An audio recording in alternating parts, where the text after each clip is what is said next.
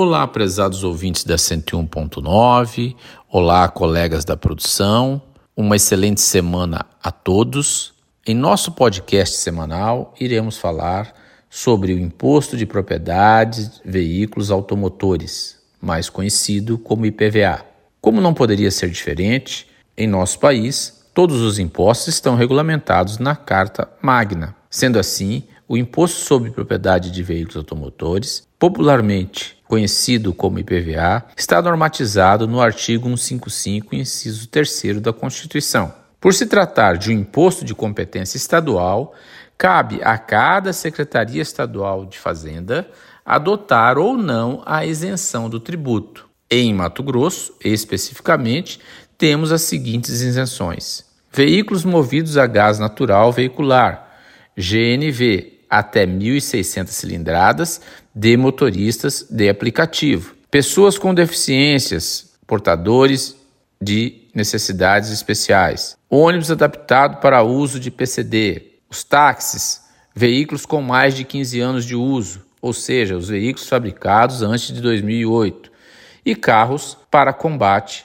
ao incêndio. Essas são as características de isenções do IPVA vigentes no estado de Mato Grosso. Outra informação importante aos, aos ouvintes é que, em julho de 2022, o Senado Federal aprovou a isenção de IPVA para motocicletas de até 170 cilindradas. Medida essa que passou a vigorar a partir de janeiro de 2023. Porém, é importante frisar que a medida aprovada pelo Senado não é impositiva, portanto, ficou a critério de cada estado adotá-la ou não. Mato Grosso ainda não adotou, Portanto, os proprietários de motocicletas abaixo de 170 cilindradas estão obrigados a recolher o IPVA na alíquota de 1% sobre o valor venal da motocicleta.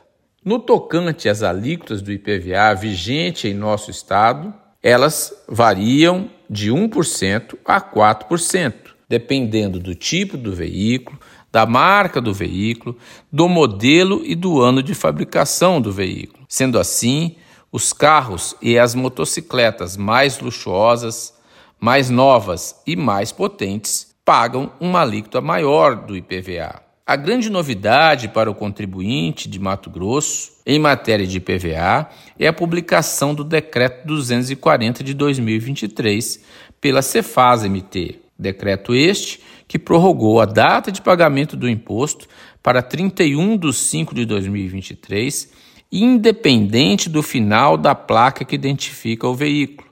O decreto concedeu ainda os seguintes descontos aos contribuintes: 15% para pagamento em cota única, 10% para pagamento em até duas parcelas e 5% para o pagamento em até três parcelas. O contribuinte pode também optar por pagar parcelado o seu IPVA em até oito parcelas sem acréscimo de juros. Mas, para que o parcelamento seja efetivado, a primeira parcela deve ser obrigatoriamente quitada até 31 de maio. O pagamento do IPVA 2023 pode e deve ser feito de forma eletrônica, diretamente no site da Cefaz. Mas é muito importante que o contribuinte que optar por pagar com o desconto previsto no decreto 240, antes de gerar a guia de pagamento do IPVA, olhe e verifique se ele não tem pontos a serem resgatados do programa Nota MT, pois este contribuinte poderá gozar de dois descontos: os do decreto 240/2023 e também os pontos do programa Nota MT. Assim, acertou o governo do Estado, ofertando condições mais benéficas aos contribuintes para pagamento de um tributo que, em todo início de ano, afeta milhares de proprietários de veículos e motocicletas, principalmente aqueles que fazem desse bem imóvel o seu meio de vida. Colaboraram com a matéria os advogados Pascoal Santulo Neto e Renato Melon.